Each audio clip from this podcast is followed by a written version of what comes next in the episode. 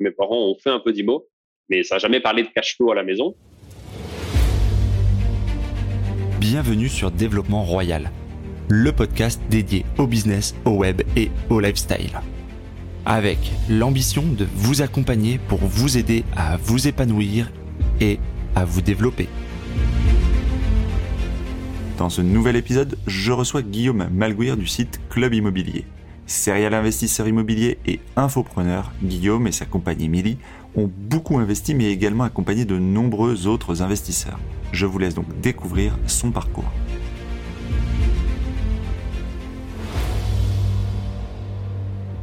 Eh bien, euh, merci déjà Guillaume d'avoir accepté l'invitation sur le podcast Développement Royal.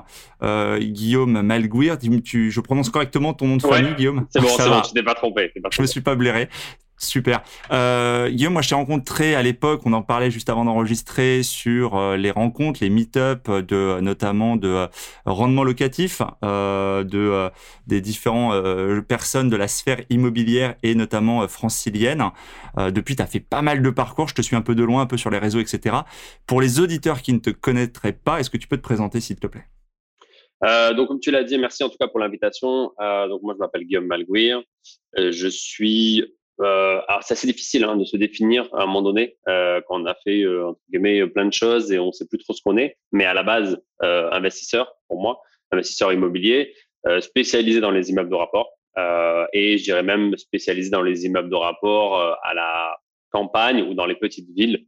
C'est un peu comme ça que j'ai démarré en 2013, vraiment sur sur le fait d'aller dans des zones euh, rurales euh, dans lesquelles, euh, à l'époque, la plupart des gens considéraient que c'était un mauvais choix ou en tout cas que c'était trop risqué pour, pour s'y aventurer. Et, et, puis après, bon, bah, j'ai fait d'autres choses. Je sais pas si on en parlera le, au, cours de, au cours de la session. Mais voilà, en gros, moi, j'ai commencé comme ça. Je suis un ancien conducteur de travaux. Je faisais de la conduite de travaux avant. J'ai fait des études là-dedans, à Toulouse. Je suis toulousain de base. Et, euh, et, après, je suis allé un peu sur un peu sur Bordeaux, puis après en région parisienne. Et c'est quand je suis arrivé, on va dire en région parisienne, que j'ai commencé à investir, mais pas du tout dans la région parisienne. C'est une bonne introduction. Effectivement, il y a pas mal d'éléments sur lesquels on va on va rebondir. On va avoir l'occasion euh, de détailler, euh, notamment pour ceux qui qui connaîtraient pas la, la genèse du, projet. Moi, je j'en ai un peu la primeur, mais je réserve la surprise pour la suite. On va reprendre du début. On a toujours l'habitude sur le podcast un petit peu de retracer euh, donc, conduite de travaux de formation. Si on repart un peu plus loin en arrière, euh, tu, as grandi dans quel coin? Euh, moi, j'ai grandi à Toulouse, pas à côté de Toulouse. Euh, dans une, 100% toulousain, quoi. Ouais, ouais, ouais. Alors, pas toulousain, toulousain. Hein. C'est comme les faux parisiens, tu sais. c'est en banlieue toulousaine, ce qui est pas pareil. Donc, ouais, ouais j'ai grandi en banlieue toulousaine. je suis resté là-bas pendant bah, toutes mes, en fait, depuis que je suis né jusqu'à la fin de mes études. Moi, j'ai un bac, enfin, j'ai fait la fac, donc j'ai un master en génie civil à la base de conception d'ouvrages d'art et bâtiments. Euh, donc, j'étais plutôt fait pour du bureau d'études et pas pour la partie conduite de travaux. Et en fait, quand j'ai fait mon stage de fin d'études, je me suis rendu compte que j'aimais pas du tout ce que je faisais. Et euh, après cinq ans, c'est dommage. voilà. Après cinq ans, c'est un problème de se rendre compte qu'au bout de cinq ans, en fait, on n'aime pas du tout ça et qu'on aime être sur le terrain et pas du tout être au bureau, en fait, derrière un ordinateur. Ok. Et euh, justement, quand, si on reprend encore toujours dans cette partie-là, dans ta, dans ta jeunesse, dans ton enfance, tu avais frères et sœurs, tu, tes parents faisaient quel genre d'activité? Alors moi, j'ai une petite sœur euh, qui a 7 ans de moins que moi et, euh, et euh, mon père était prof et euh, ma mère était, alors elle a eu plein de métiers, mais elle travaillait à mon nez à la SNCF, puis après elle était CPE dans le même lycée que mon père à, à 200 mètres de la maison. Donc, euh, en termes d'aventure, on n'allait pas très loin. On allait à 200 mètres de la maison. Ils rentraient tous les midis pour manger ensemble. Ils travaillaient ensemble. Euh, pas de pas à ce moment-là dans ton environnement familial quand tu quand tu te des fois quand tu fais un petit peu le retour en arrière, tu te dis, euh, tu, revois une figure qui t'a inspiré ce que, alors à la fois finalement ton choix, ton choix professionnel, enfin au début ton choix d'études dans le bâtimentaire, et ensuite ce que tu vas lancer, il y a quelque chose qui te dit euh, il y avait euh, il y avait un comment dire le germe du truc ou pas du tout? Euh, Un peu en fait. c'est-à-dire que mon père était mon grand-père était architecte, mais architecte la nuit, c'est-à-dire qu'il travaillait à la mine la journée et architecte la nuit. la nuit parce que bah il avait ses grands-mères à la maison et que c'était le seul à travailler, tu vois avec les trois enfants, etc. Donc, du coup, il devait faire deux boulots. Euh, et donc, je pense qu'il y a eu un amour un petit peu sur le côté architecture. Et d'ailleurs, je voulais faire des études d'architecture à la base. Donc, en fait, j'étais trop mauvais à l'école et euh, du coup, j'ai pas été pris en école d'archi. Et pour info, j'ai fait une demande en école d'archi, j'ai pas été pris. Après, je me suis dit bon allez, c'est quoi c'est quoi la suite? La suite, c'est bon, tant pis, je vais faire un IUT. J'ai fait une demande en IUT, j'ai pas été pris. Donc j'ai dit bon, bah vas-y, c'est mort, je vais à la fac. Et voilà comment ça s'est passé. D'accord. C'est trop mauvais même pour aller en IUT. Donc tu avais, euh, avais, cette, euh, avais une relation très, très proche avec, euh, avec ton grand-père du coup, qui était, euh, qui était archi, comme tu dis, archi la nuit? Ouais, ouais, il était. Enfin, moi j'aimais beaucoup le dessin. J'aimais bien dessiner, donc j'avais cette approche un peu artistique et, et l'architecture me plaisait. Euh, dans le dans le concept. Euh, donc sur la partie architecture, je pense que c'était ça, ça vient de lui. Et après sur la partie IMO, euh, un peu mes parents, c'est-à-dire que mes parents ont fait un peu d'IMO, mais en bon père de famille plus, quoi. On va dire, c'est-à-dire, bah, ils avaient acheté. il faut dire que quand tu avais acheté il y a, tu il y a 30 ans, euh, acheté autour de Toulouse il y a 30 ans, c'était difficile de faire une erreur, quoi. N'importe où t'achetais, euh, 15 ans après ou 20 ans après, tu faisais x2, x3, x4, quoi. Euh, donc je sais pas si c'était vraiment une énorme capacité qu'ils avaient à trouver des biens viables, euh, mais ils ont jamais acheté d'immeuble, par exemple. Ça n'a jamais été euh, voilà. Et mais ils ont eu, ils ont acheté genre une deuxième maison et euh, tu vois deux apparts. Quoi. Mais il y avait quand même un peu cette idée, mais ça n'a jamais parlé de cash flow à la maison. Il n'y avait pas de tabou sur l'argent mais euh, ça parlait pas de cash flow, de rentabilité, etc. Ça, c'est une que jamais entendu. Il y avait quand même, il y avait quand même une culture parce que euh, finalement, pour des gens qui étaient quoi, qui étaient euh, à la fin tous les deux fonctionnaires, enfin un instinct, ta, ta, maman qui est revenue dans le, en tant que fonctionnaire, il y a quand même cette, cette idée, cette préoccupation de préparer quelque chose et de, euh, et de, et de placer l'argent. Alors pour le coup, dans la pierre, c'est très franco-français, on va dire, c'est très, c'est un réflexe, mais, euh, mais quand bien même plus que sa résidence principale, donc il y avait quand même un petit peu de culture. Ok. Euh... il y avait une culture, euh, enfin, en gros, il y avait une culture aussi et surtout liée au fait d'être économe. Mes parents sont très économes et du coup, j'en ai entre guillemets, j'ai j'ai pris de ce gène-là, si tu veux, lorsque moi j'ai commencé aussi à investir ou lorsque j'ai commencé à gagner ma vie. Euh, où je faisais vraiment très, très, très, très attention à ce que je dépensais euh, pour moi euh, quand je faisais les cours, quand je faisais tout. Tu étais un genre de frugaliste? Bah, En fait, je, quand, enfin, c'était, ça n'était négatif dans le sens où je passais un temps fou à faire les courses pour gagner deux balles, quoi, tu vois. Ouais, c'était insupportable, quoi. presque, presque, presque maladif, quoi. Ouais, ouais. C'est, mais du coup, euh, T'étais le daddy boon, euh, le daddy mood, quoi. mais, mais, mais, euh, mais euh, ce qui est important, c'est que c'était au dépend, enfin, comment dire, au dépend de la qualité. C'est-à-dire que du coup, j'achetais de la merde, quoi. Je bouffais de la merde, juste pour payer moins cher et mettre plus de côté pour gratter, mettre de côté. Et après, c'est ce qui a fait aussi que derrière, la banque, elle aide. Appelons un chat un chat. Euh, tu étais la définition du pingre, quoi. ouais, mais clairement. Mais par contre, euh, ça me, ça me dérangeait pas d'offrir pour des gens. Mais par ah. contre, euh, voilà, pour moi, personnellement, je ne faisais aucune dépense. voilà. ça, ça vient de mes, de mes parents. Quoi. ça vient de mes parents, clairement. pourtant, tu viens de nous dire que tu étais toulousain, tu n'étais pas auvergnat. Ouais, ouais, mais, oui, mais mes parents, mon père a des origines avéronaises. Donc, euh, ah ouais, c'est explique. sans vouloir froisser personne, on plaisante. ok. Euh, donc tu fais, tu fais ton cursus, tu te mets à bosser. Euh, quel va être le, premier, le premier élément fondateur, le premier déclenchement de, ta série d'investissements? Ça a été en priorité, je pense, des, des échecs liés à, à, la bourse. C'est-à-dire qu'en fait, j'ai cru, en fait, je, quand j'ai gagné mes premiers euros, euh, je me suis dit comment je vais gagner ma vie tranquille. Et je me suis dit, tiens, je vais aller sur Boursorama. Et à l'époque, sur Boursorama, tu ça, ça existe encore, hein, tu as, un forum où tout le monde parle, etc. Et moi, j'allais, euh, je passais mes journées euh, sur les forums à regarder ce qui se disait pour essayer de trouver des idées de placement, etc. Et donc, je jouais en gros tous les mois mon salaire. Tous, tous les mois, je dépensais mon salaire en bourse et des fois, tu gagnais 300 balles et après, euh, bah, la plupart du temps, tu en perdais 1000. Quoi. Et euh, ce qui fait que euh, la première année où j'ai commencé à travailler, à la fin de l'année, bah, j'avais dépensé tout mon salaire. Donc, j'avais rien gagné du tout. Et j'avais tout perdu parce que je faisais n'importe quoi, parce que parce que je faisais du, je mettais, tu vois, je faisais du x10. donc je mettais des, des, des comment ça s'appelle, tu vois, des, des coef pour, pour que ça aille plus vite, des leviers. Et du coup, bah, je faisais n'importe quoi, mais sans aucune réflexion, sans aucune formation. Et à la fin, du coup, au bout d'un an, je dis, vas-y, bon, j'arrête la bourse, je suis nul. Et j'ai plus jamais retouché à la bourse depuis parce que j'ai trop peur, en fait. Ça me fait, ça, me fait peur. Tu as, as, créé, alors que, euh, bon, ici, l'objectif n'est pas de faire du conseil en investissement euh, boursier ou quoi que ce soit, mais euh, ce que tu as expérimenté, c'est les, les, gens qui essaient de, de, de battre, battre le marché. On dit mmh. souvent que les professionnels ont du mal, et je crois que l'AMF a des stats là-dessus, genre 90% ou 99% des boursicoteurs amateurs qui tentent de battre le marché se font, se font, ah bah oui. se font plumer. Voilà, c'est un métier, un trader pro, c'est un métier. même si, d'ailleurs, l'AMF reconnaît hein, le, statut de trader indépendant, en fait. Mais c'est assez marrant parce que t'es même pas revenu, alors que maintenant tu es doué de raison et tu, sais les choses, t'es même pas revenu euh, en mode euh, tracker, euh, action à dividende et tout, t'étais vraiment resté éloigné du truc, quoi. Genre la France. Non, c'est en fait quand, j'ai voulu me, m'y réintéresser, en fait, il y a eu la, crypto en même temps et du coup j'ai pris le, virage de la crypto plutôt que celui de la bourse. D'accord, ok. donc là, t'as quel âge quand tu fais cette première, cette première expérience? Euh, cette première expérience, euh, je dois avoir, je sais pas, 23, 24 ans peut-être. Ok. Et, et, là, donc, tu te dis, ok, je touche plus à la bourse et tu dis, je, genre, je mets les doigts dans, les, dans, dans la confiture de l'immobilier, quoi. Ouais, c'est ça. Je mets les doigts dans l'IMO. Euh, mais moi, j'étais, je suis toujours très impulsif. Donc, quand je fais un truc, je le fais vite. Et je savais déjà que je voulais des immeubles parce que j'avais eu, si tu veux, par expérience via mes parents, entendu tellement de merde avec les copros, si tu veux, qu'il y a tellement de problématiques de copro, de dégradation d'ascenseurs, etc. Et j'avais l'impression que tout l'argent qu'ils gagnaient le remettait après dans la copro, euh, que je me suis dit, non, mais moi, jamais de la vie, je veux de la copro, donc je soit des maisons, soit de l'immeuble. Et je sais pas d'où ça m'est venu, cette histoire d'immeuble, parce que je te dis, c'est juste, je savais que je voulais pas de copropriété. Donc, euh, je pense que c'est comme ça que ça. C'est par, euh, ouais, c'est par, c'est par refus de l'autre truc que tu t'es dirigé vers ça.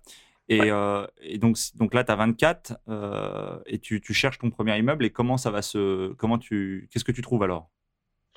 Euh, eh bien, en fait, tout ça, c'est assez flou aujourd'hui encore, parce que ça fait quand même longtemps. Euh, ça date de 2012. Donc, en 2012, tu vois, ça fait 10 ans euh, que, que j'avais commencé à m'intéresser à tout ça. Euh, et je visite, euh, franchement, très peu de biens. Je me rappelle même pas, en fait, les biens que j'ai visités avant d'acheter mon premier immeuble. Donc, je pense que Genre, le deuxième immeuble que j'ai visité, je l'ai acheté. Ouais, donc tu me disais, euh, c'était un peu lointain cette euh, finalement cette euh, cette jeunesse parce que effectivement tu ça date d'il y a 10 ans et que l'origine ou le choix du premier immeuble, hormis le fait que tu voulais vite implémenter, ça s'est fait, ça s'est fait, on va dire quasiment, quasiment sur un coup de tête, quoi. Ouais, ouais, c'est ça. En fait, ça s'est fait sur un coup de tête. Euh, j'ai visité. Euh, alors moi, je me rappelle que de la dernière, enfin, de la seule visite que j'ai faite, c'était celui de l'immeuble que j'ai acheté, c'est-à-dire en décembre 2012. Euh, je m'en rappelle, il pleuvait, il faisait un temps de merde, et en fait, ce qui est fou, c'est que j'avais donné ma démission.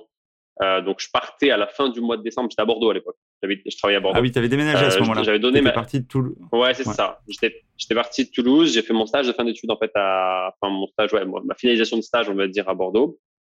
Et à la suite de ça, j'ai été embauché. Et, euh, et du coup, avant de quitter pour aller rejoindre la région parisienne, bah, du coup, euh, j'ai visité mes immeubles. Tu t'es dit, qu'est-ce que je peux faire avant mon déménagement? Je peux acheter un immeuble. Voilà, voilà, c'est ça, avant de déménager.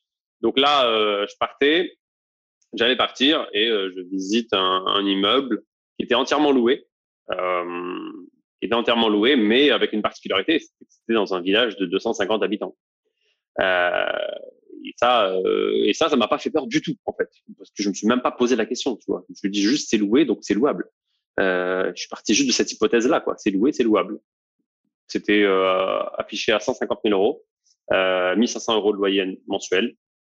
Et j'ai dit bon bah ok, bah j'achète. Combien le combien le prix tu dis? 150 000 euros. Il y avait Cité 2. Cité de 150 000 et tu et tu percevais combien de loyer tu dis? 1005 par mois, 18 000 par an. Ok. Euh, et du coup, c'est celui que tu l'as pris alors?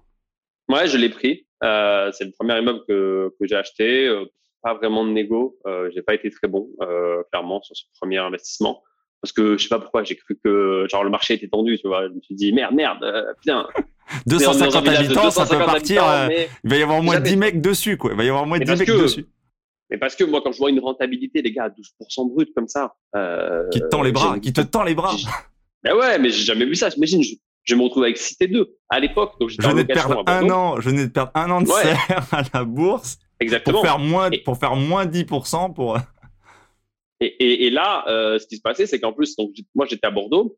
Euh, mhm. à Bordeaux, j'étais en location. Et quand j'étais en location à Bordeaux, je me rappelle, le propriétaire que j'avais, il avait genre deux ou trois appartements à Bordeaux. À l'époque, ça valait beaucoup moins que maintenant, à hein, Bordeaux en 2000, 2012. Hein. Et, et, je trouvais ça incroyable, tu vois. Et là, je me dis, putain, Guillaume, je peux te retrouver à acheter 6 T2 d'un coup, quoi. Et là, euh, c'est incroyable, quoi, tu vois. Et j'étais en réflexion, en train de me dire, est-ce que j'achète cet appartement-là? Ou est-ce que, enfin, cet immeuble-là? ou est-ce que, comme je déménageais en région parisienne, est-ce que je cherche à acheter une petite maison dans la campagne, vraiment campagne, hein, lointaine, euh, parisienne? Parce que moi, j'allais aller travailler dans le 77, donc euh, je pouvais aller chercher un truc assez loin. Et bon, quand tu fais des calculs rapides, tu t'aperçois qu'il vaut mieux, en effet, acheter un immeuble et être locataire en région parisienne que l'inverse. Mais tu as, quand même été fort, enfin, psychologiquement, tu as été fort parce que le risque, il est, enfin le risque, il est souvent là, le, le, le, cut, c'est-à-dire que les gens se disent ouais, mais mon confort, avoir ma maison, euh, etc. Et, et toi, tu as réussi encore une fois euh, par cette, euh, par cette aussi pas un peu par cette éducation de te dire non, je vais pas entre guillemets céder au champ des alouettes, quoi. Je vais, je vais pas prendre hmm. cette, cette option là de confort. Je vais d'abord me, me, moi, je dis souvent en rigolant, euh, les locataires sont mieux logés que moi, tu vois. ouais. Et, c'est intéressant, c'est ça qui est intéressant, qui est fondamental aussi pour euh, toi et moi, on le sait, mais pour ceux qui nous écoutent, quoi.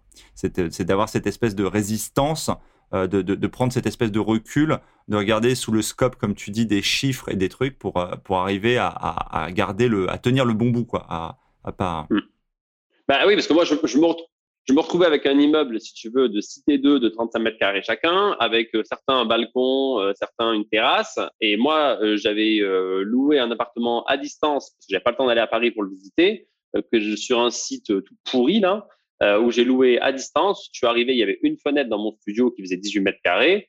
et j'avais genre tout juste une lumière, des meubles bleus, tout a été, tout était bleu, horrible, et un appartement vraiment affreux, quoi. Mm, et qui était beaucoup moins bien que tous les autres que j'avais euh, à la location. On, va continuer de développer, mais pour être tout à fait franc, tu as eu un doute ou pas après? Enfin, je veux dire, t'achètes, tu vas à fond, euh, tu te retrouves dans ton truc tout bleu de 18 mètres carrés, tu repenses à l'autre alternative qui était ta maison à la campagne un peu sympa, machin. Tu t'es pas dit pendant 30 secondes à un moment donné, euh, ah putain, merde. non, parce que je voyais les loyers qui tombaient tous les mois, tu vois, et ça faisait la différence. Exactement. Tu vois les loyers qui tombent tous les mois et là tu. Quand t'as un doute, tu regardes le relevé de compte et tu dis c'est bon. Mais oui, parce que en fait, euh, moi la, réflexion elle était simple. Elle était de me dire, Guillaume, euh, tu vas bosser pendant trois ans, des fois quatre ans dans une boîte sans augmentation. Tu vas devoir te prostituer pour gagner 100 balles d'augmentation à la fin de deux ans ou trois ans. Et là, tu arrives et tu fais 500 euros de cash flow par mois. Tu vois, sur une opération avec 150 euh, 000 euros ou même si c'était 200 000 euros. C'est énorme. Donc euh, derrière, euh, ça veut dire que je gagne un temps incroyable. Donc moi, je le comparais en fait, je comparais le cash flow que je gagnais par rapport aux augmentations de salaire que je pouvais avoir. Je me disais, mais pour avoir l'équivalent de 300, 400 ou 500 euros par mois d'augmentation, il va falloir que j'attende des années et des années. Et là, je gagnais un, temps fou. Un point qui est important, qui revient souvent, tu avais quoi comme rémunération à l'époque tu te, tu te souviens? Tu étais sur quel euh... Euh, ben, Quand j'étais à Bordeaux, j'étais sur 1800 euros net euh, avec voiture. J'avais une voiture puisque j'étais conducteur de travaux, donc on avait une voiture de fonction. Ok. Donc voilà. Ça, ça c'était le, premier. Tu as, donc 25 à peu près, tu fais ce premier achat. Ouais. Ça se passe bien, tu changes de job, tu es à Bordeaux. Comment va se passer, on va dire, toute la phase de, croissance? Euh, Là, tu nous dis que c'était un événement fondamental il y a 10 ans. On se projette maintenant à aujourd'hui. Quel a été un peu le, euh, si, on, si on fait euh, vitesse accélérée sur, les, le, sur, le, sur l'enchaînement. Puis il y a un élément qui est aussi important, c'est que toi, tu le fais après, enfin, depuis, tu l'as fait ensuite avec ta compagne, euh, Émilie, je crois, c'est ça? Oui, avec Émilie, ouais. Ouais, et, et, comment, alors raconte-nous un petit peu l'enchaînement solo, puis après l'enchaînement le, avec Émilie? Bah en fait, ce qui se passe, donc euh, là, euh, moi, je visite, comme je vous dis, en décembre 2012. Euh, J'arrive à Paris en janvier 2013. Donc euh, vraiment, hein, c'est genre trois semaines après, je démarre mon job à, à Paris. Euh, et j'avais rien. Pour vous donner une idée un peu à quel point je j'avais un lapin à l'époque. J'arrive, je déménage en train. Donc j'arrive avec juste une valise, une cage avec un lapin, dedans. Et j'arrive à Paris comme ça. Et j'ai mon pote qui vient me chercher et qui m'amène à l'appartement. Et j'arrive, j'avais pas de téléphone parce que moi, j'avais que le téléphone de la boîte, j'avais pas d'ordi, j'avais rien. Pour moi, tout, est, tout était à la boîte. La preuve, euh, genre, ils ont dû venir me chercher chez moi euh, quand j'ai commencé mon premier job parce que j'avais pas de voiture et j'avais pas de téléphone portable. Tu vois euh, donc, euh, moi, j'étais moi j'étais full. non, non, attends, je prends le téléphone de la boîte, je prends toute la boîte, je prends rien à mon nom pour économiser les. Pour... tout, ce que je peux. ce que je peux. Voilà. Donc, c'était vraiment, vraiment ça. Euh, donc en avril, en gros 2013, je signe euh, l'acte authentique de cet immeuble et je commence euh, bah, l'exploitation qui était déjà démarrée puisque c'était déjà loué. En fin d'année 2013, j'en peux plus de l'appartement dans lequel on vit. Ça fait un an. Euh, Émilie, je l'ai rencontrée en gros peu de temps après arriver à Paris, hein, en gros un, un, mois ou deux après être arrivée à Paris. Mais elle n'est pas parisienne. Elle est de région parisienne. Si, si, si. Ah, elle, était de, elle, était, elle était de région parisienne. Et, et à la fin d'année, je dis, j'en ai marre, Émilie, euh, je donne mon préavis, on se casse de, cette, de cet appartement. On, était tous les deux à vivre avec un lapin euh, dans 18, mètres, carrés, vraiment horrible, l'appartement horrible. Et vous n'étiez plus étudiant. Euh, Émilie était étudiante. Émilie était encore étudiante. Elle habitait à Cergy, donc elle, elle, faisait une heure et demie de transport le matin, une heure et demie de transport le soir. Euh, et moi, euh, et moi, non, j'étais, j'étais salarié. Donc j'en peux plus. Je dis, on va se casser et on va trouver un autre appart. Donc je donne mon préavis. On avait, euh, ben, je pense, je sais pas si on avait trois mois de préavis euh, parce que c'était un, c'était un meublé un peu bizarre. Donc euh, peut-être qu'on avait trois mois de préavis. Trois mois de préavis. Je visite pendant deux trois semaines. Et au bout de deux, trois semaines, je commence à m'apercevoir que, en fait, quand tu es en région parisienne, tu cherches un appart, c'est très compliqué et tu dois avoir un dossier incroyable. Moi, j'avais pas de dossier incroyable puisqu'entre temps, je t'ai pas dit, j'ai démissionné de mon deuxième job. J'ai trouvé un autre job, donc j'étais en période d'essai, euh, bref. Voilà. T'as donc, je trouve pas de, enchaîné, enchaîné trop, quoi. Je trouve pas de logement parce que y a euh, les propriétaires, ils veulent pas de moi. Et moi, euh, tu sais, j'ai un ego comme ça à l'époque parce que je me dis, hé les gars, oh, j'ai un immeuble, j'ai six appartements, euh, commence pas à me saouler avec ton appartement. Tu vois. Moi, c'est Guillaume. Voilà, c'est ça. Tu me connais pas encore. Donc, voilà.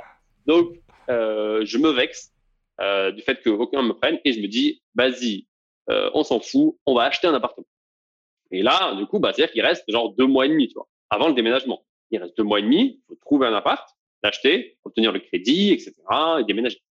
Et, euh, et du coup, on trouve un appart, genre une, encore impulsion, hein, donc euh, genre une semaine après, euh, j'avais visité, j'avais acheté un appart. Euh, donc on achète un appartement, sauf qu'en fait, on trouve pas de financement, puisque j'étais en période d'essai, encore une fois. Et donc là, euh, il reste moins d'un mois, on arrive début décembre, et je devais déménager genre le 26 décembre. On arrive début décembre, et là, pas de euh, pas de crédit, personne me, me finance. Et j'ai un coup de bol, c'est que le propriétaire, enfin, le père du propriétaire de l'appartement que j'achète est directeur d'agence au Crédit Agricole à Paris. Et du coup, boum, une semaine après, on a le crédit, deux semaines après, on déménage. Euh, c'est arrivé super vite. Et du coup, là, on achète, voilà, on a notre résidence principale, on achète, et genre, on déménage deux jours avant la fin du bail. Et donc, où ça, du coup, t'arrives où exactement? À Bussy-Saint-Georges, dans le 77. Okay. Voilà. Et donc, euh, on arrive fin 2013, on a notre résidence principale, que j'achète moi tout seul, parce qu'Emilie est encore étudiante, j'achète moi seul. Donc, euh, notre résidence sociale et euh, ben, l'immeuble avec les cités. Et ensuite, bah, après 2014, en gros, à partir de 2014, tous les six mois, on va acheter un immeuble. En gros, c'est le rythme, c'est-à-dire le temps de le chercher, le faire financer, euh, démarrer les travaux, etc. Et ensuite, on enchaîne, on enchaîne, on enchaîne. Donc 2013. c'est ça. Hein. le, temps, le temps de l'IMO, souvent les gens, ils se, euh, tu, tu, perds parfois un, parfois un peu patience, mais le temps de l'IMO, c'est pas le temps de plein d'autres choses. C'est-à-dire, c'est un, un, temps qui est un, plutôt long, quoi. Quand tu vois dans la ah promotion ou dans des choses comme ça, c'est des temps euh, plus longs, quoi. Ouais, c'est long, parce qu'en plus, euh, donc la première opération n'avait pas de travaux, mais toutes les autres avaient beaucoup de travaux, donc euh, de plus en plus. Donc du coup, euh, parce que moi, je travaillais sur le déficit foncier à l'époque, donc il me fallait beaucoup de travaux pour, pour payer moins d'impôts. Mais tu fais pas de meublé. À l'époque, tu, tu, tu fais pas du tout de meublé. Non. Première opération, il n'y avait pas de meublé, et deuxième opération, c'est là où je commence à me rendre compte de l'erreur que j'ai faite de ne pas faire de meublé, puisque j'achète un premier un premier immeuble sans travaux, tout en location nue. Donc je m'en rends compte à la fin de l'année euh, que je me fais défoncer par les impôts. Donc là, je décide de commencer à faire du meublé. Donc le, sur le deuxième immeuble, il y a en gros la moitié que j'ai mis en meublé. Je crois qu'il y avait donc c'était un local commercial, euh, trois trois studios, je crois, et un T3. Et là, euh, voilà, euh, non, un T2, deux studios, un T3. Et là, du coup, j'en mets, euh, je crois, j'en mets trois en location meublée. dans, dans quel secteur tu fais cet, cet immeuble-là? Dans la Marne dans la Marne. Euh, donc, euh, S'il y a des attaches, tu, tu, tu trouves comment? Non, non, pas d'attache, zéro attache. Euh, attends, je, attends, je, je, je recommence. Le premier, région toulousaine, 250 habitants. Toi, tu es à Bordeaux. C'est entre, entre, entre, Toulouse et Bordeaux. Entre, entre Toulouse, et Bordeaux. Bon, es entre, ouais. C'est pas déconnant parce que tu es entre les deux secteurs. Tu, mais mais c'est au moment où tu pars pour Paris. Et eh oui, c'est ça. Donc, je suis plus du tout là-bas. Voilà. Le suivant, tu habites en Seine-et-Marne, t'achètes à euh, en, dans la Marne. Bah, dans la Marne, c'est-à-dire à une heure et demie de route. En gros, à ça va. Voilà. Ouais, tu, voilà. tu, restes encore. Ok. T'étais pas allé chercher voilà. euh, sud Lyon. Non. Quoi. Resté, non, non, non. Non, non, voilà, je resté à une heure et demie en gros de, de là où j'avais trouvé le bien. Euh, mais là, c'est bah, le bon coin simplement. Hein. Je trouve un bien, euh, beaucoup de travaux. Euh, je vais visiter. L'agent immobilier me présente un artisan. Euh, on visite avec l'artisan. L'artisan euh, me fait un devis. Le devis correspond. Je suis même pas sûr que je négocie, honnêtement, encore une fois, et j'achète. J'achète 67 euh, 000 euros euh, l'immeuble, mais bon, il y a, y a, du taf dedans et il y a à peu près la même somme en travaux. Quand tu dis, alors, ça, ça on, va, on, en va avoir l'occasion, puisqu'on comprend que tu vas enchaîner, on va pas faire tout le détail. pour les auditeurs, ça n'a pas forcément de sens de faire le détail de toutes tes acquisitions. juste pour, pour, pour pitcher là-dessus, mais euh, aujourd'hui, à l'époque, je te connaissais, tu disais, je crois que tu voulais sans l'eau, tu n'avais pas encore ce stade-là. Aujourd'hui, tu es rendu à mm. combien? Bah, euh, Alors, bah, moins que sans l'eau. Ok, on n'a jamais atteint les 100 lots. Euh, oh punaise, dans l'échec et eh ouais, mais et, ce qui est marrant, c'est qu'en fait, encore, euh, faut dire pas encore. Tu vois, c'est bientôt, bientôt. non, je dirais pas pas encore. Euh, je dirais que c'est plus du tout ce qui me drive. Ce qui te motive, ouais. En fait, franchement, soyons honnêtes, quand on est 50 ou 100, enfin, je veux dire, ça, c'est juste pour l'ego, pour se faire kiffer, parce que tu as un objectif, tu vois. C'est comme quand tu dis, je veux avoir mon premier million. Bon, enfin, qu'est-ce que ça change Si tu l'atteins après, ouais, les, les voilà, idées voilà. Et les 100, euh, bah, les 100, en fait, tu aperçois que ça veut rien dire. Je veux dire, euh, si tu as un T2, en effet, ou un T1 euh, dans un village de 250 habitants, ou tu as un bâtiment de, de 100 mètres carrés, voilà. Un appart, un un lot, dans Paris. voilà, c'est ça. C'est pas du tout la même chose. Donc, ça n'a pas vraiment de sens de, de, parler comme ça.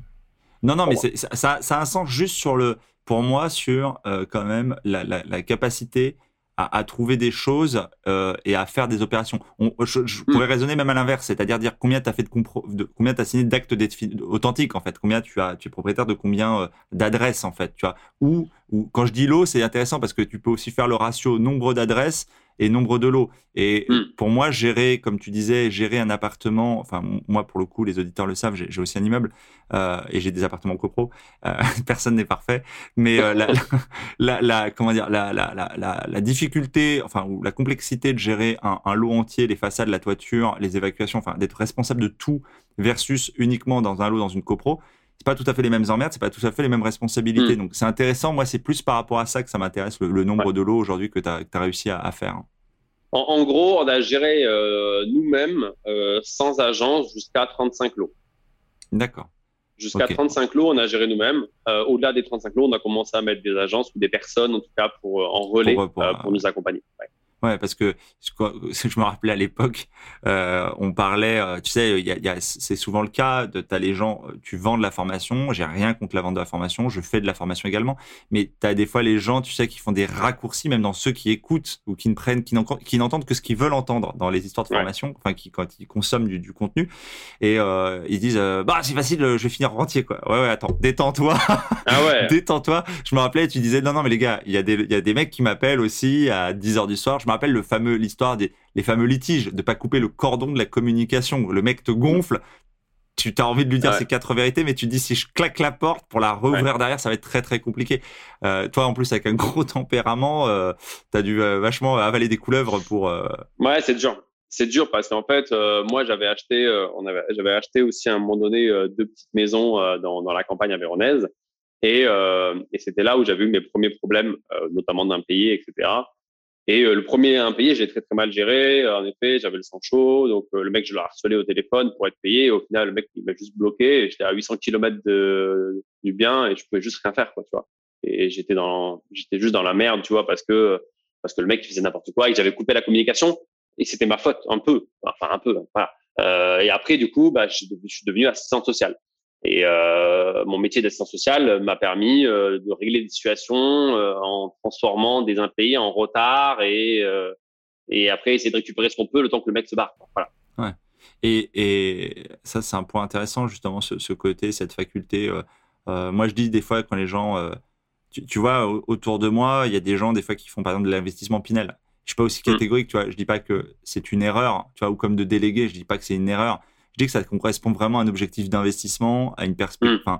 Tu vois, toi, tu visais un cash flow, tu visais certaines choses, moi aussi pour le coup, mais tu as des gens qui n'ont pas du tout les mêmes aux objectifs ou les mêmes perspectives ou qui n'ont pas du tout euh, une envie de euh, quitter leur job ou, je, ou que sais-je. Et en fait, euh, c'est vrai qu'en fonction de ta capacité à t'investir, que ce soit dans la rénovation ou que ce soit dans la gestion, mm. les, les, les, les, possibilités diffèrent. Quoi. ouais tu, tu, aujourd'hui, là, ton activité, bon, là, tu as, enchaîné les lots, après, tu as commencé à, mm-hmm. à, déléguer, à passer la main. Est-ce que, euh, et je pense que je connais en partie, en partie la réponse, mais c'est intéressant de savoir ce que tu en penses toi, pourquoi tu as commencé à passer la main? Quel, quel, a été le moteur de dire, euh, OK, 35 c'est bien, mais 36, 37, 38, enfin la suite, il me faut des gens. En fait, euh, bah, la fatigue euh, psychologique, euh, fatigue psychologique en fait parce qu'il faut bien penser que quand le locataire vous appelle, c'est toujours parce qu'il y a des problèmes. c'est jamais pour vous dire putain vous êtes incroyable Monsieur Malguer, tout se passe très bien. Je voulais juste vous le dire quoi. Et ça, ça m'est arrivé une fois hein, de recevoir un courrier, une lettre manuscrite d'une locataire qui me disait que ça va être génial et qu'on était des propriétaires incroyables. Alors, ça, ça, ça, compense pour tous les autres. Tu l'as encadré, tu, tu l'as encadré du coup. ah, c'est ce qu'on voit derrière toi là. ouais. Donc voilà, donc ça, ça, ça fait plaisir. Mais après, le reste du temps, il faut comprendre que ben, euh, c'est gérer des merdes. Comme entrepreneur, c'est gérer que des merdes toute la journée, gérer des litiges. C'est des petites merdes, mais qui s'accumulent et ça a un impact fort sur votre euh, votre psychologie, quoi, en fait, sur votre état psychologique. Et quand en même temps vous montez votre boîte, c'était en même temps où on montait notre boîte, euh, où ça se passait pas forcément comme on voulait au départ. Et donc, bah, il y a plein de, tu tout, ce stress, tout toutes ces ondes négatives, en fait, viennent impacter ton job. Donc, c'est des ondes négatives. Et pour moi, c'est à ce moment-là qu'on a dit non, mais vas-y, tous les nouveaux projets, je veux plus en entendre, je veux pas savoir qui est le locataire. Euh, je veux, je veux pas surtout recevoir d'appels. Et c'était la hantise. Tu vois, par exemple, quand il pleuvait, je sais que j'avais un stress énorme quand il pleuvait parce que j'avais peur que mon téléphone sonne en me disant il y a une fuite. Tu vois. Ça, c'était ma peur. C'était mon truc. Parce qu'en plus, on habitait, euh, après, on a déménagé, on est habité à côté de nos immeubles. Donc, quand il pleuvait chez nous, enfin, quand il pleuvait chez nous, on savait qu'il pleuvait à côté. Ouais, Donc, il y avait un risque. Il y avait un risque. Je t'imagine en train de regarder le soir au JT la carte de France et tu regardes, tu mets en disant putain pourvu, pas, pas là, pas là, passe à côté. Mais c'est exactement ça. Euh, en, vrai, tu arrives à un moment donné où, euh, ben, en plus, tu, tu, peux savoir des fois que sur un immeuble, tu vois, il fallait, il y a le toit qui sera refaire dans quelques temps, donc tu sais qu'il y a des faiblesses, tu sais qu'il y a du vent, donc tu sais que quand il y a du vent, ça va peut-être bouger, il y a et, voilà, et, et c'est arrivé plusieurs fois, tu vois, et c'est arrivé des fois où j'ai fermé les yeux en me disant, vas-y, il est 22 heures, je vais pas répondre au téléphone, le mec il me harcèle et tout. Non, vas-y, je verrai demain, tu vois. Et je suis pas allé, alors que c'était pas loin. Et le lendemain, c'était la catastrophe. J'aurais dû y aller, tu vois. Bah, t'aurais, t'aurais fait quoi? T'aurais, t'aurais, t'aurais mis une bassine Parce que en fait, non, mais il y avait un putain de, en fait, il y avait un mec qui fumait dans l'immeuble et qui avait jeté son, tu sais, les pots de, tu vois, les pots de tabac là. Et donc le couvercle du pot de tabac s'était bloqué sur la descente d'eau pluviale. Et comme c'était une cour intérieure, bah, du coup, ça a fait monter le niveau de l'eau partout. Et du coup, tout a débordé. Et le mec, dans sa chambre, il pleuvait, quoi. Vraiment pleuvait. Donc, il y avait juste à enlever ce putain de truc, quoi. Donc, voilà. Mais bon, tu peux pas savoir, tu vois. Sur le moment, tu te dis, euh, je suis pas couvreur, les gars. Qu'est-ce que je fasse? Non, ouais, c'est ça. 99% du temps, te déplacer va rien changer, va, rien changer le problème. Et même le professionnel, il va pas intervenir sur un toit, risquer un de ses gars, euh, alors que t'es en pleine tempête ou quoi que ce soit. Bien sûr. 99% du temps, il va rien se passer, quoi. Euh, quand tu dis euh, justement, donc, euh, tiens, d'ailleurs, c'est un point intéressant. Je, juste, je rebondis là-dessus sur euh, sur le, le, le, le comment dire, l'état d'esprit, la, la, façon dont, le, dont, les emmerdes. Alors, il y a plusieurs choses qui étaient intéressantes. La première, moi, je dis souvent, les gens me demandent, est-ce qu'il va y avoir un problème avec, tu vois, je fais de la gestion aussi immobilière. est-ce qu'il va y avoir un problème? Je dis, la question, c'est pas de savoir s'il va y en avoir.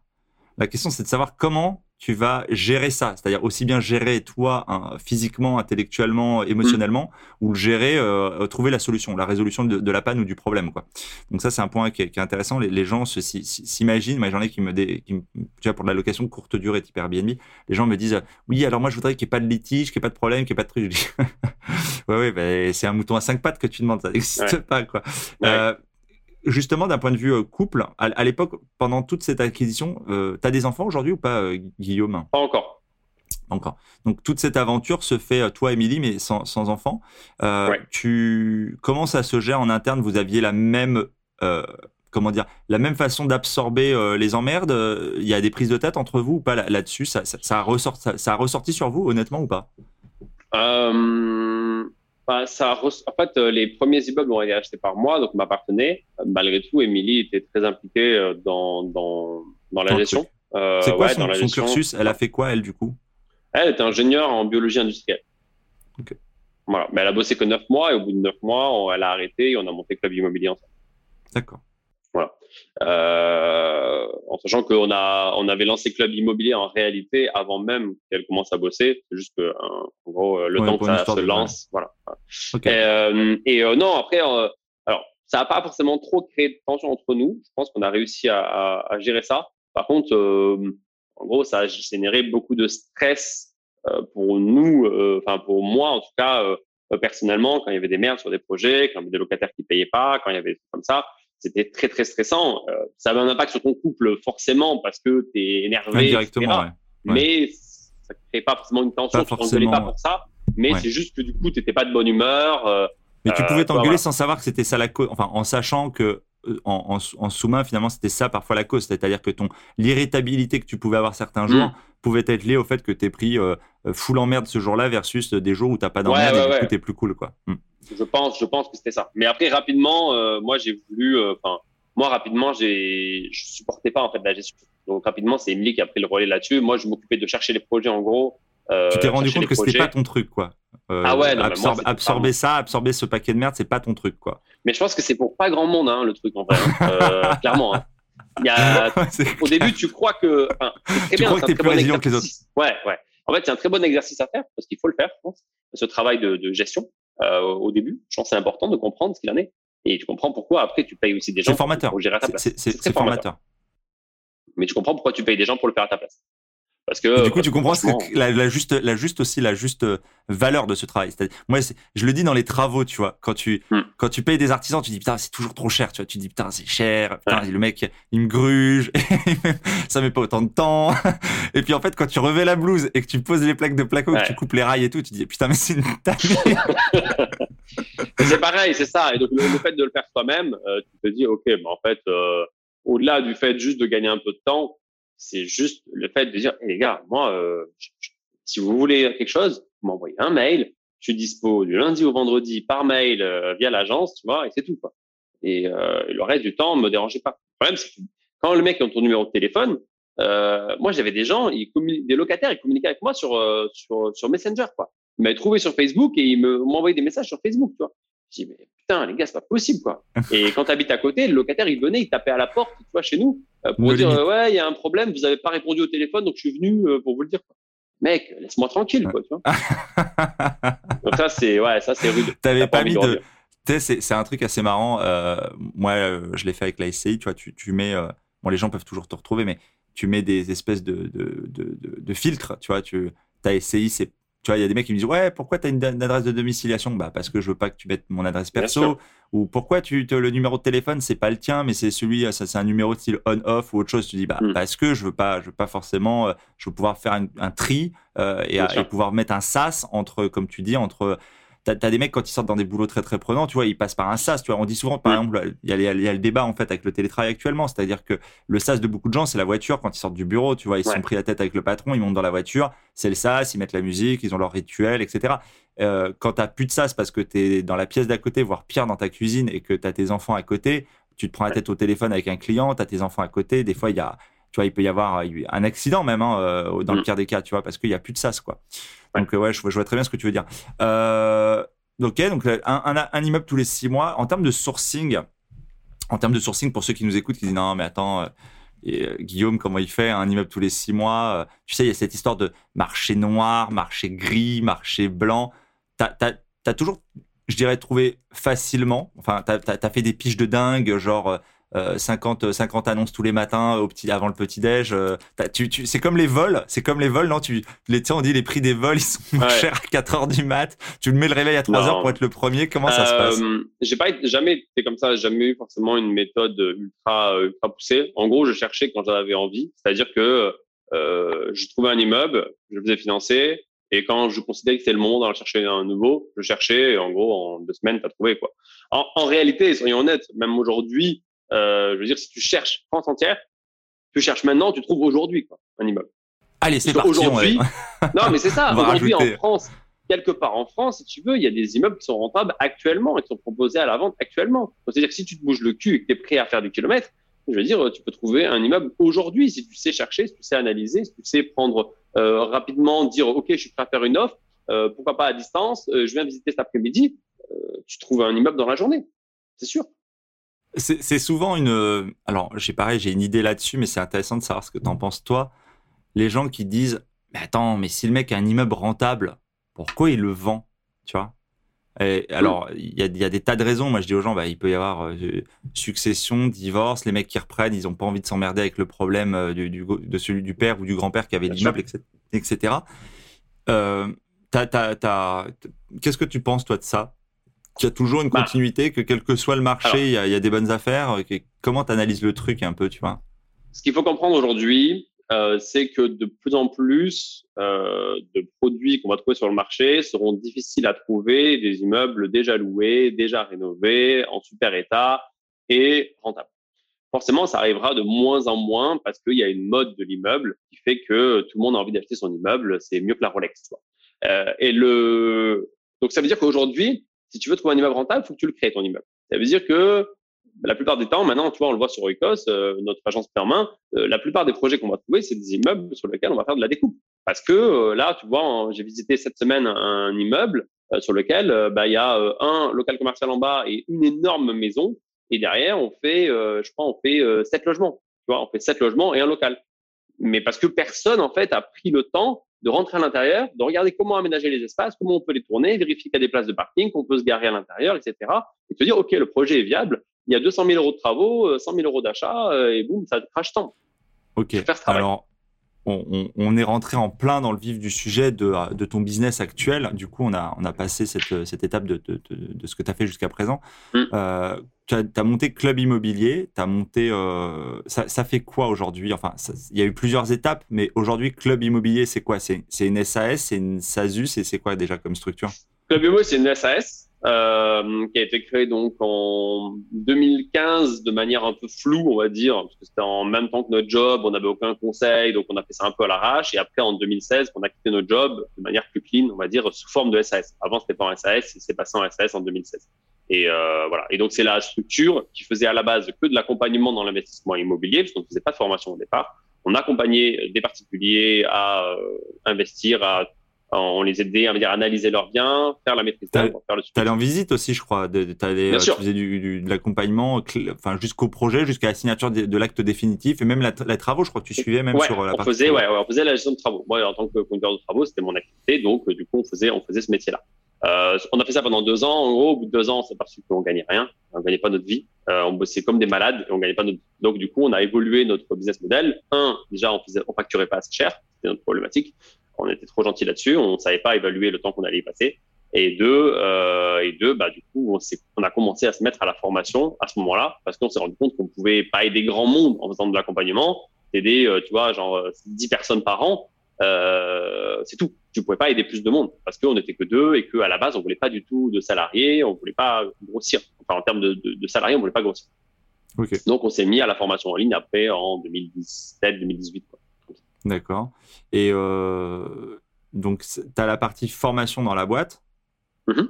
encore à ce stade, encore au jour d'aujourd'hui Ouais, la, boîte est fait. Aujourd'hui, la, boîte Club Immobilier fait principalement de la formation. On a, on a rechangé un peu les. les, donc, du coup, tu as monté une autre boîte à côté Ouais, il y a plusieurs boîtes qui ont été montées depuis. Euh, en 2019, on a monté une boîte euh, d'expertise comptable. On a commandé un cabinet. Euh, donc, on a monté un cabinet. Hein. on n'a pas racheté des parts, etc. On a monté le cabinet avec une expert comptable. On s'est associé.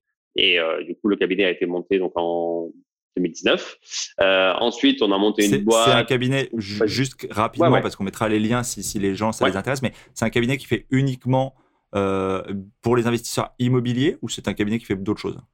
Alors, qui est spécialisé pour les investisseurs immobiliers qui, fait, qui, est, qui, est, spécialisé dans des montages STI Holding, euh, euh, mais qui fait de la gestion de petites sociétés, qui fait aujourd'hui de la gestion de petites sociétés. Voilà. Donc, en gros, tu as une petite boîte, euh, tu as, holding et une SCI. En gros, ça qu'on gère principalement. Voilà. donc, ça, c'est l'activité principale. Donc, tu as fait ça. Ensuite, quoi d'autre? Qu'est-ce que tu as monté d'autre? Euh, ensuite, on a monté une boîte euh, qui faisait euh, du conseil en crypto et en bourse en Belgique. Euh, en Suisse, pardon. On s'est associé avec un, un ancien, euh, un ancien conseiller en banque privée. Euh, et du coup, on a monté ça avec lui. Donc, qui lui est basé en Suisse avec des équipes qui sont basées un petit peu partout en France et en Suisse.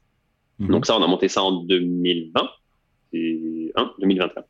Euh, et euh, 2021, on a également lancé la société Oikos qui fait du conseil en investissement, enfin du qui fait de, du clé en main, euh, du clé en main, donc avec la chasse, la gestion de travaux et la partie gestion locative tous ces éléments. Ok.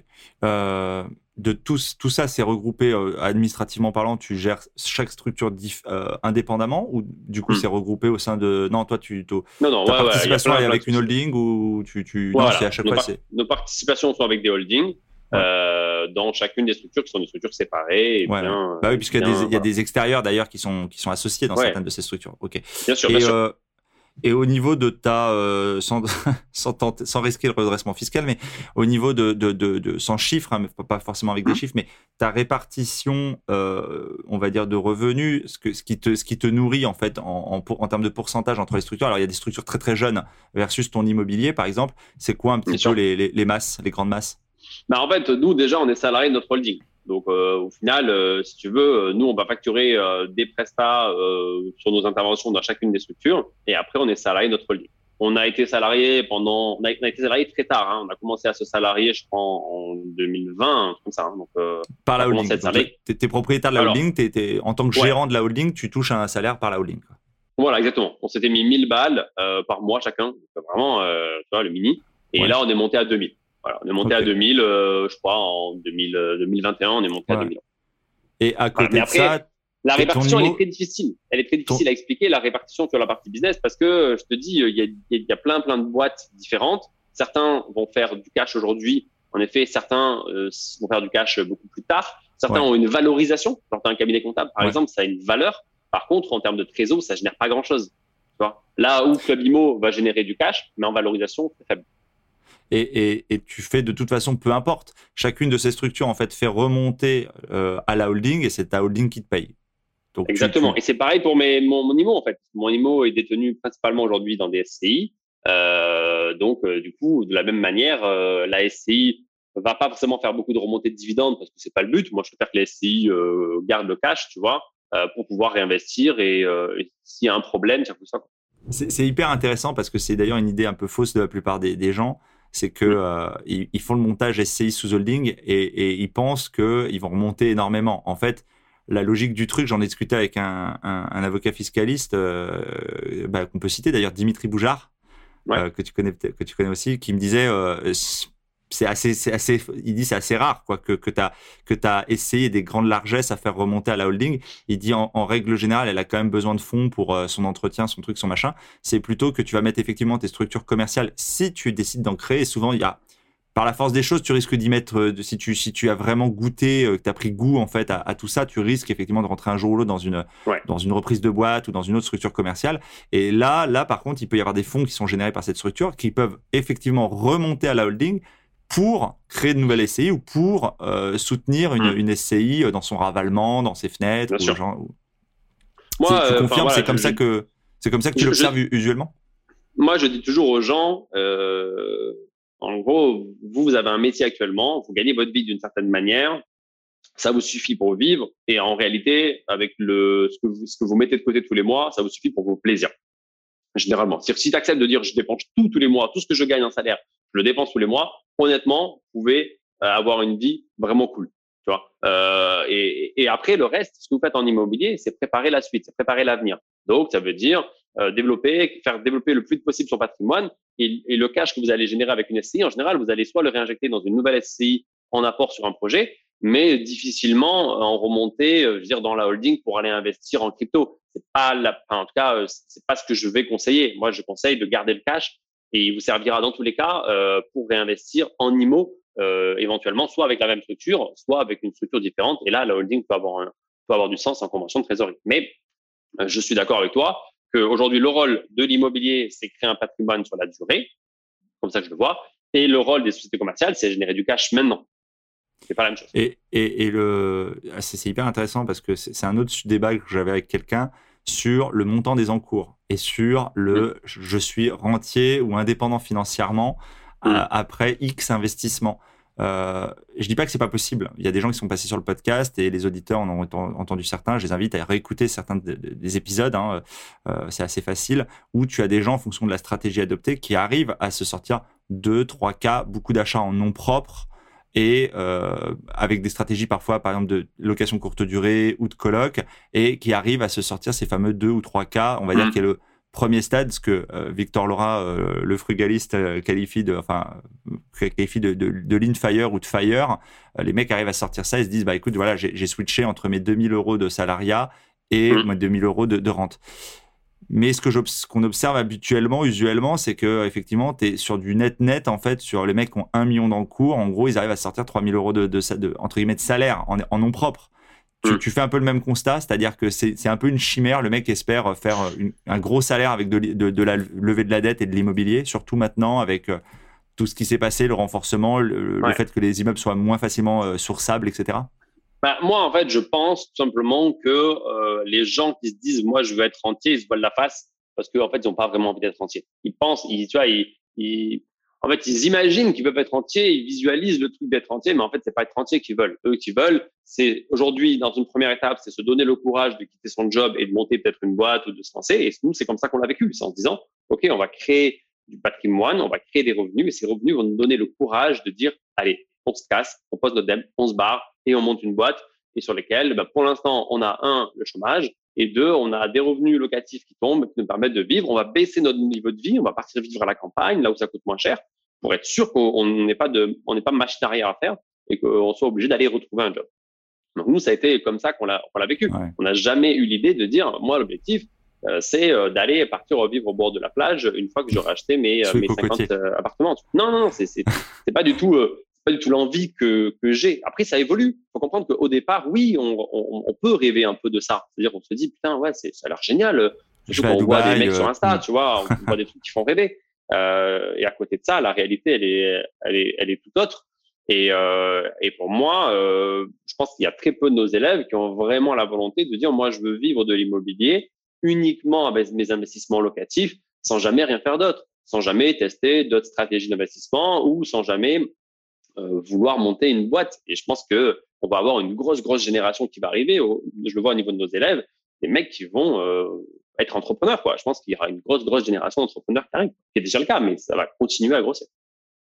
Au-delà, au-delà du fait que les gens n'ont pas forcément l'envie, la question de fond, c'est est-ce que, quand bien même ils auraient l'envie, c'est faisable? Parce que tu vois, euh, je suis pas sûr que le, le rendement réel possible et le montant des encours possibles à lever en fonction de la situation de chacun, bien sûr, je suis pas sûr que ça le permette vraiment, quoi, tu vois, ou qu'en tout cas, ça soit assez stable. Toi, tu le recommandes pas de toute façon, mais tu crois que c'est possible? Mais en fait, moi, ce qui s'est passé, c'est que quand moi, avant de quitter mon job, euh, j'ai dit, je demandais à la banque, j'ai dit, écoutez, euh, si je quitte mon job, avec les loyers qu'on a aujourd'hui, l'encours qu'on a, est-ce que vous continuez à nous suivre? On dit, ouais, M. Malouguir, vous inquiétez pas, on vous suivra. J'ai quitté mon job, je suis allé voir six mois après, ils m'ont dit, ah, M. Malouguir, en fait, c'est plus compliqué, il faudrait trois ans de bilan.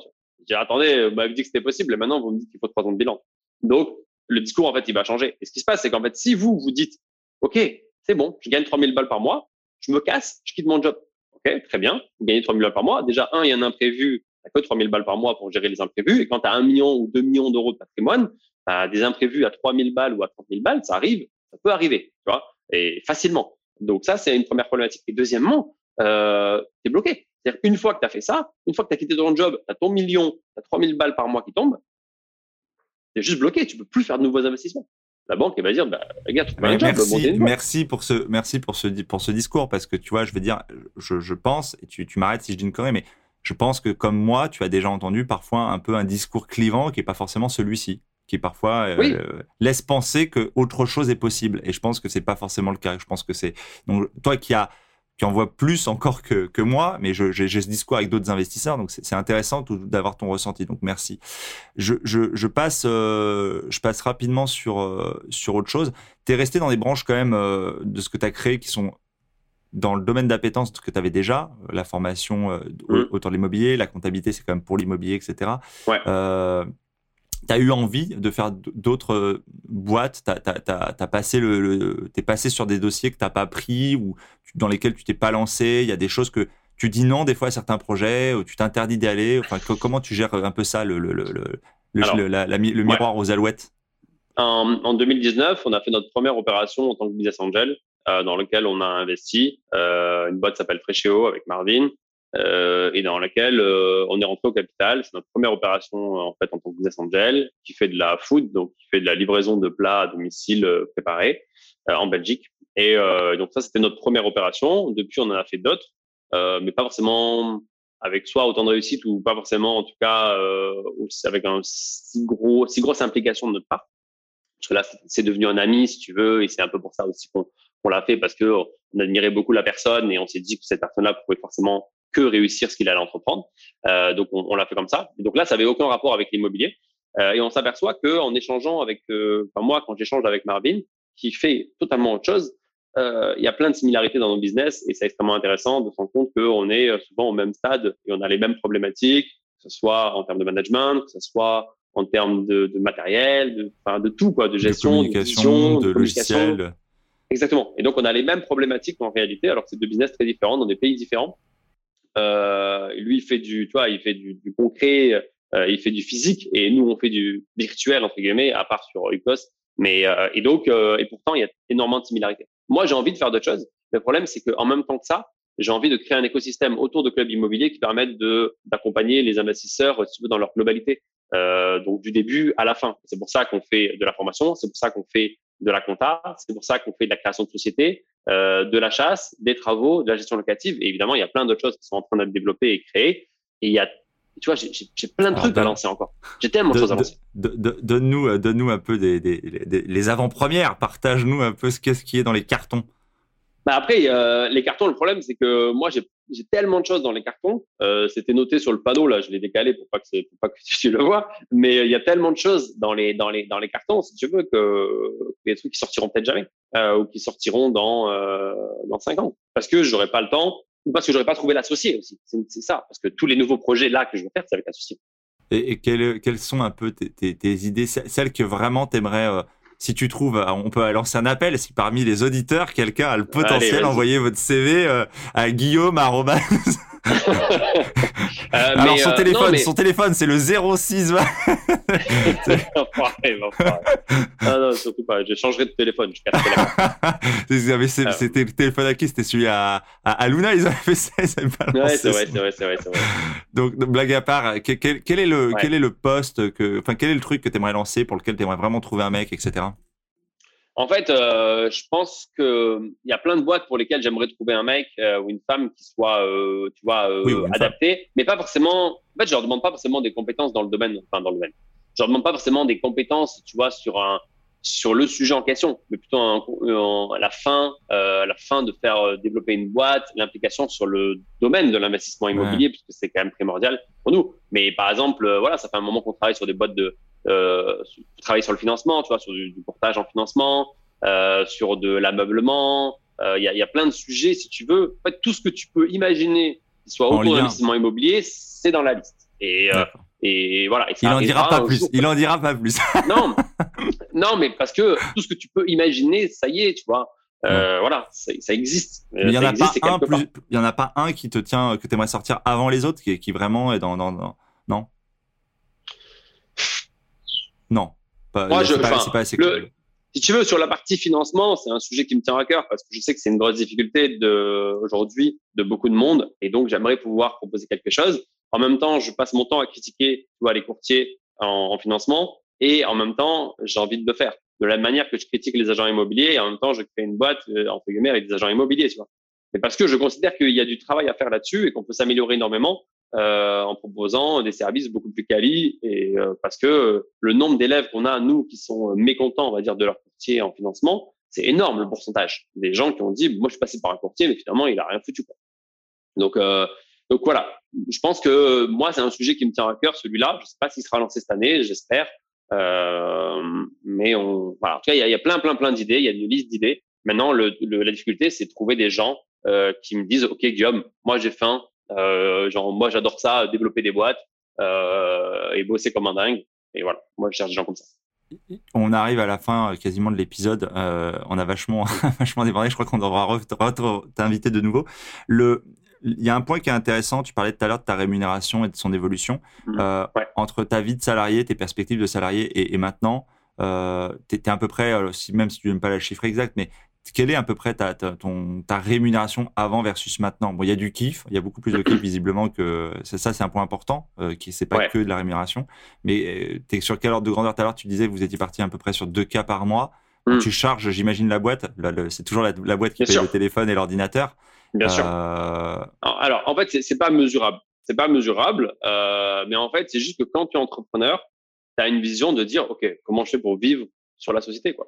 Et tout, tu vois, c'est un raisonnement psychologique euh, sans bien sûr faire des choses illégales, tu vois, tout en restant dans l'égalité. Il y a plein de choses qui existent, qui peuvent se faire. Et euh, aujourd'hui, je gagne moins en salaire qu'avant, que quand j'ai quitté, hein, je gagnais 2700 balles quand je suis parti avec une voiture de fonction. Aujourd'hui, je suis à 2000 balles, tu vois.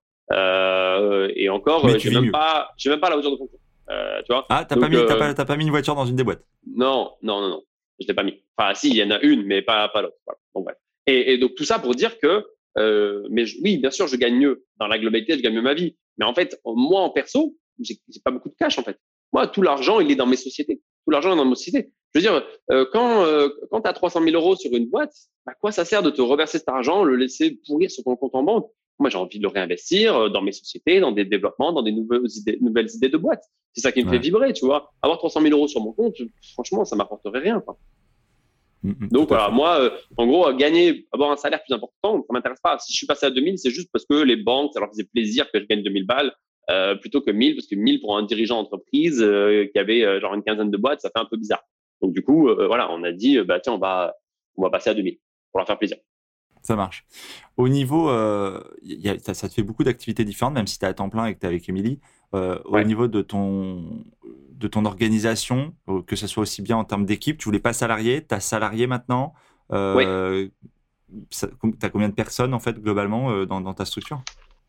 Aujourd'hui, donc dans les bureaux dans lesquels on est aujourd'hui, on doit avoir une quinzaine de personnes. On a une quinzaine de, ouais, un peu plus de 15. et après, bon, bah, il y a les autres boîtes. sur le cabinet comptable, on est une dizaine.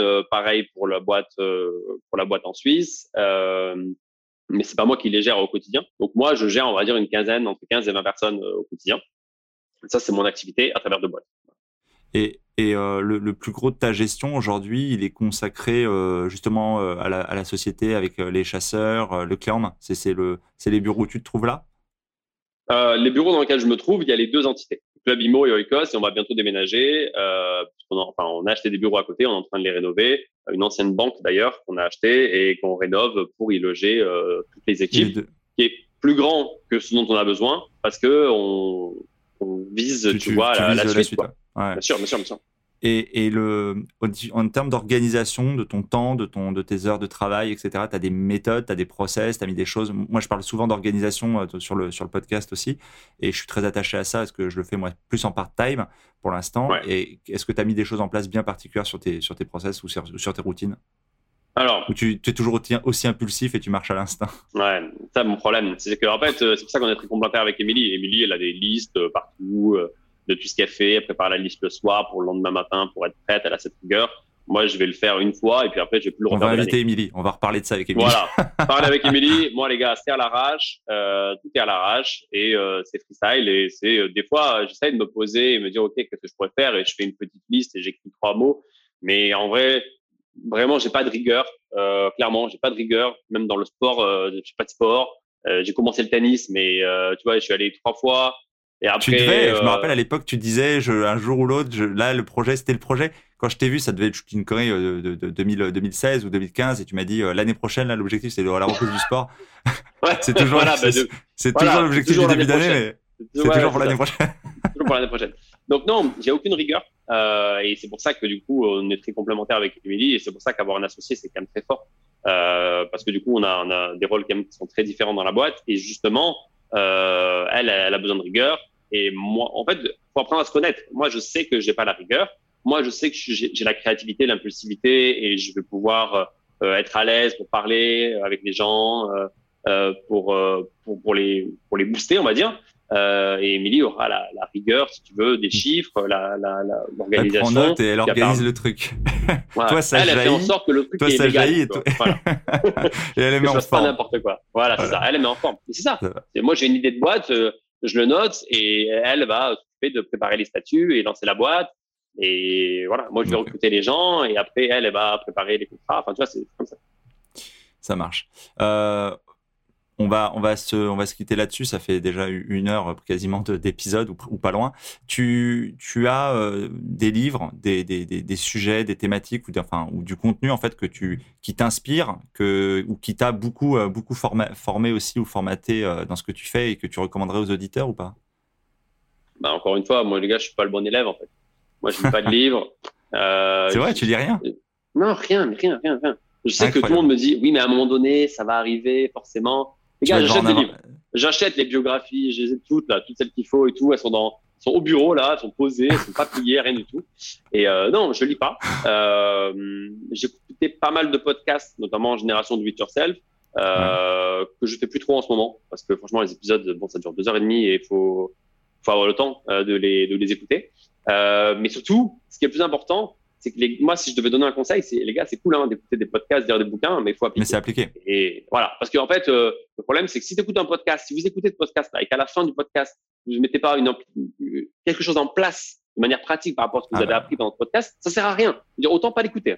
Mais et ça, c'est le plus important. C'est-à-dire moi, à la fin d'un podcast, les gars, j'ai noté une idée et je le mets en place. Et ah, j'écoute pas de, de nouveau podcast tant que c'est pas fait c'est le souci, c'est euh, c'est à beaucoup de gens. Moi, le, on en disait juste avant, le, podcast est né de l'envie de partager parce que je partageais verbalement en mm. fait, et je me suis dit on arrête la, la, tradition euh, orale, il y a la tradition rupestre. Hein, on, va faire la grotte de Lascaux, euh, enfin même pas la même prétention de laisser dans les générations futures, mais en créant quelque chose, tu permets de transmettre mm. cette connaissance, tu permets de, de, la donner à tout le monde. C'est la fameuse règle 7 d'Arnold, tu sais, do something for your community. C'est-à-dire que tu as des gens qui prennent le temps de t'expliquer, qui prennent du temps, et finalement ce que tu donnes aujourd'hui comme temps sur ta journée, on, le met à disposition et puis les gens en feront bon usage ou pas.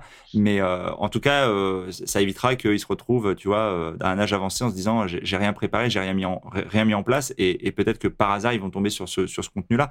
Mais mais effectivement, le risque, c'est par contre, c'est la procrastination. Tous les gens le savent bien, c'est de c'est toujours dans, dans la recherche d'une méthode ou d'une martingale podcast également du même qui a fait de génération de sur self et, et, tu et finalement tu ne mets jamais rien un, truc que je m'applique à moi-même des fois tu, tu lis des bouquins J'en ai euh, en, fin d'écriture et tu dis tant que tu tant, tant, que es dans celui des autres, t'es pas dans le tien en fait. Et, et, mm. et ça, et ça, ça, peut être aussi bloquant. Donc de temps en temps, il faut aussi savoir s'en détacher et revenir mm. comme ça, euh, garder le lien. Moi, je trouve que garder le lien avec les contenus, c'est bien, mais ne faire que être consommateur et pas producteur, c'est un problème. Oui, et en fait, je voulais aussi enlever la culpabilité de certains euh, investisseurs entrepreneurs en disant putain, moi je lis pas euh, ou moi j'ai pas de livre à recommander. À la fin, merde, je suis une merde parce que j'aime pas lire. Les gars, c'est pas grave, hein, euh, tu vois. Donc c'est ça aussi que je voulais juste te dire. Ouais. Ouais, et puis ça n'empêche pas de réussir, tu vois. Enfin, par rapport à ma, ma, définition de la réussite, ça n'empêche pas de faire plein de choses, tu vois. Mais moi, je vais parler avec les gens. Ah voilà, c'est ce que j'allais dire. C'est que ton ouverture, ton, ton, ton, ton absorption de, d'infos mm. intéressantes euh, se fait pas au travers de la lecture ou du contenu mm. à proprement parler, mais mm. plutôt au travers de, rencontres et d'échanges. C'est-à-dire que tu es, connecté effectivement. Alors, qu'est-ce que tu fais? Tu, tu, tu, tu, te, tu te forces à aller à des, des événements, tu t'inscris à tout un tas d'événements dans l'année où tu vas fréquenter des gens? Comment ça se passe? Ouais, alors euh, je pense que donc des masterminds déjà dans lesquels je participe et des masterminds que nous on crée et en fait le fait de même quand tu le crées toi-même en fait et que tu invites des gens, euh, tu fais intervenir des gens qui toi t'inspirent, euh, bah là, tu apprends plein de choses, quoi. Et ça te, tu vois, ça, des fois, tu te dis, putain, c'est incroyable ce qu'il vient de dire là, euh, et ça te fait réfléchir, tu vois. Et moi, c'est ça. Et en fait, tout ce que j'entends, tu vois, mon cerveau, il, travaille en permanence, tu vois. Il analyse tout et il se dit, putain, il a dit un truc intéressant là. Hop. Ça, je vais le mettre en place. Ouais. Bah, t'es plus mastermind que, mais bon, faut, faut pouvoir parce que c'est vrai que moi, je dis souvent, euh, tu as les plus brillants cerveaux de temps en temps, euh, enfin, qui sont à ta disposition, parfois couchés sur papier blanc. Donc, tu as du mastermind 15 minutes par jour, euh, des fois depuis chez toi, tu vois, sans, sans le déplacement, sans, le, sans les contraintes, etc., et sans la logistique. Eh, écoute, Guillaume, c'était un plaisir de t'avoir. Encore merci d'avoir pris le temps d'échanger, de, partager avec nous. Et tu reviens quand tu veux nous raconter les, futurs projets qui sont dans les cartons. tu nous envoies Émilie, et tu nous envoies Émilie pour nous parler d'organisation et de process. Exactement. On fait comme Allez, à bientôt. Ciao, ciao. Merci. Salut, ciao, ciao. L'épisode est maintenant terminé. J'espère que vous l'avez apprécié, qu'il vous a inspiré. Si oui, pensez dès à présent à vous abonner. Et si vous voulez m'aider à faire vivre ce podcast, alors je vous invite à laisser un commentaire ou une évaluation sur iTunes ou sur la plateforme que vous utilisez. Cela me permet d'améliorer le contenu et de le faire connaître à un plus grand nombre de personnes. Et pour vous remercier de votre aide, je ferai chaque mois un tirage au sort parmi les nouveaux contributeurs et j'offrirai une heure de coaching ainsi qu'un bon d'achat de 20 euros sur Amazon. Le nom du gagnant sera publié sur Facebook. Vous pouvez bien sûr me retrouver sur ma chaîne YouTube ainsi que sur Facebook, Twitter et Instagram. Je mettrai les liens dans le descriptif de l'épisode et sur le site internet www.développementroyal.com. Je vous dis à bientôt pour de nouveaux épisodes. Si vous êtes arrivé à la fin de ce podcast, alors permettez-moi de vous proposer un passage à l'action. Si vous voulez apprendre à vous organiser pour devenir plus efficace dans votre business et dans votre vie, alors dans ce cas, inscrivez-vous à ma formation super organisée. C'est simple, Il vous suffit de suivre le lien dans le descriptif de l'épisode ou sur le site www.développementroyal.com.